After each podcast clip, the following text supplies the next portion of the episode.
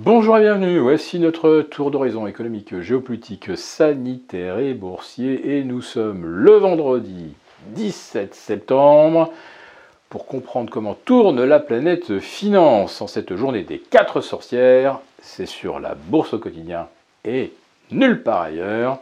Et le titre du jour s'intitulera euh, On n'est peut-être plus très loin de voir torpiller la hausse.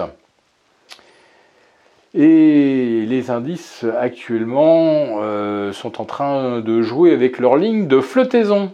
Le CAC 40 revenu sur les 6006, le SP 500 qui n'a pas beaucoup de marge de sécurité au-delà des 4350, le Nasdaq qui pourrait retomber sous les 15 000, qui a fini à 15 100 hier, donc il s'en est plutôt bien sorti, mais on voit quand même depuis une dizaine de séances que Wall Street n'y arrive plus, que euh, la longue série de records euh, du 17 juin au 9 euh, septembre, cette série est maintenant interrompue. Alors le 9, septembre, c'était le Nasdaq hein, qui inscrivait son dernier record absolu à 15 400 points.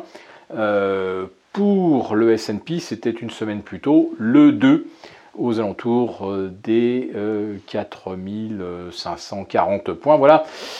Euh, on commence un petit peu à manquer d'oxygène. Et en plus de ça, les banques centrales pourraient justement annoncer qu'elles referment le robinet d'oxygène en réduisant le quantitative easing pour la BCE et pardon, le quantitative easing pour la Fed et le PEPP euh, pour la euh, BCE. Et bien sûr, il y a toujours la euh, composante inflation qui peut perturber à tout moment les marchés obligataires. Alors on s'est un petit peu rassuré cette semaine avec bah, des prêts à la consommation un petit peu en deçà des attentes. on est revenu de 5,4 à 5,3, la belle affaire. en ce qui concerne les prix à l'import, on était un petit peu en dessous des attentes. En ce qui concerne les prix à l'export, euh, excusez-moi, mais on a quand même vu 16,8% de hausse sur 12 mois. Alors, c'est vrai que sur les prix à l'import, on est en dessous, mais enfin, plus 9, vous vous rendez compte, par rapport à euh, un objectif de, de 2%. Enfin, c'est incroyable comment le marché peut s'accoutumer à des choses extraordinaires tout simplement parce que comme il ne baisse pas, on pense que ce n'est pas grave.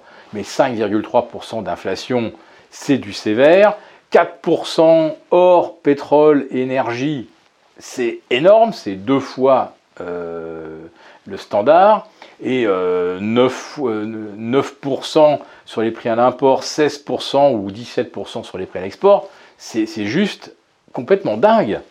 Donc le marché, pour l'instant, ne fait absolument pas face à ce genre de, réalité. Tout simplement pourquoi? Parce qu'il regarde le marché obligataire. Si le marché obligataire reste euh, sagement, euh, euh, si on est à zéro par exemple sur les, sur taux longs, sur nos OAT, et si on reste en dessous de 1,36 sur les T-bonds américains, bah c'est qu'il n'y a pas de sujet, il ne se passe rien. En fait, c'est toujours le chien qui remue la queue. Sur les actions, on regarde le VIX, c'est-à-dire l'indice de stress, ah bah le VIX il est en dessous de 18, 60 ou 19, c'est que tout va bien. Ce qui est incroyable, c'est que c'est toujours le dérivé qui donne aujourd'hui la tendance, alors qu'il n'y a aucune correction, il n'y a aucune connexion avec le réel. Donc ce réel, on risque de se le reprendre dans les dents assez euh, rapidement, et je vous ferai observer cette semaine qu'on observe euh, une nouvelle accélération à la hausse du pétrole. On est repassé au-delà de 73-70 sur le WTI. On flirte avec les 75 sur le Brent. Et quand vous regardez le CRB, euh, le baromètre euh, des matières premières, il est à 18. Il est au plus haut depuis 4 ans. Il a franchi les 17-25. Résistance moyen long terme. Donc, euh, les matières premières, elles sont sur une trajectoire ascendante et elles ne sont pas du tout en train de s'assagir. C'est même tout le contraire. Mais comme pour l'instant on juge tout par rapport au niveau euh, du 10 ans américain, du 10 ans allemand qui est à moins 0,33, on se dit il n'y a aucun problème. Eh bien, à force de ne pas voir les problèmes, euh, on risque de se retrouver dans les problèmes jusqu'au cou. Voilà. Alors, pour ne pas euh, vous faire piéger, ben, vous le savez, nos abonnés de la lettre des affranchis vont recevoir toute une série de recommandations pour se protéger contre un scénario de retournement que nous pressentons maintenant imminent à force de ne pas vouloir croire que ça peut baisser, euh, je pense qu'il y en a qui vont être douchés. Voilà, je vous souhaite à tous un très bon week-end. Si cette vidéo vous a plu, n'hésitez pas à nous mettre un pouce. On vous retrouve lundi et mardi pour nos prochains lives pour nos abonnés, les affranchis.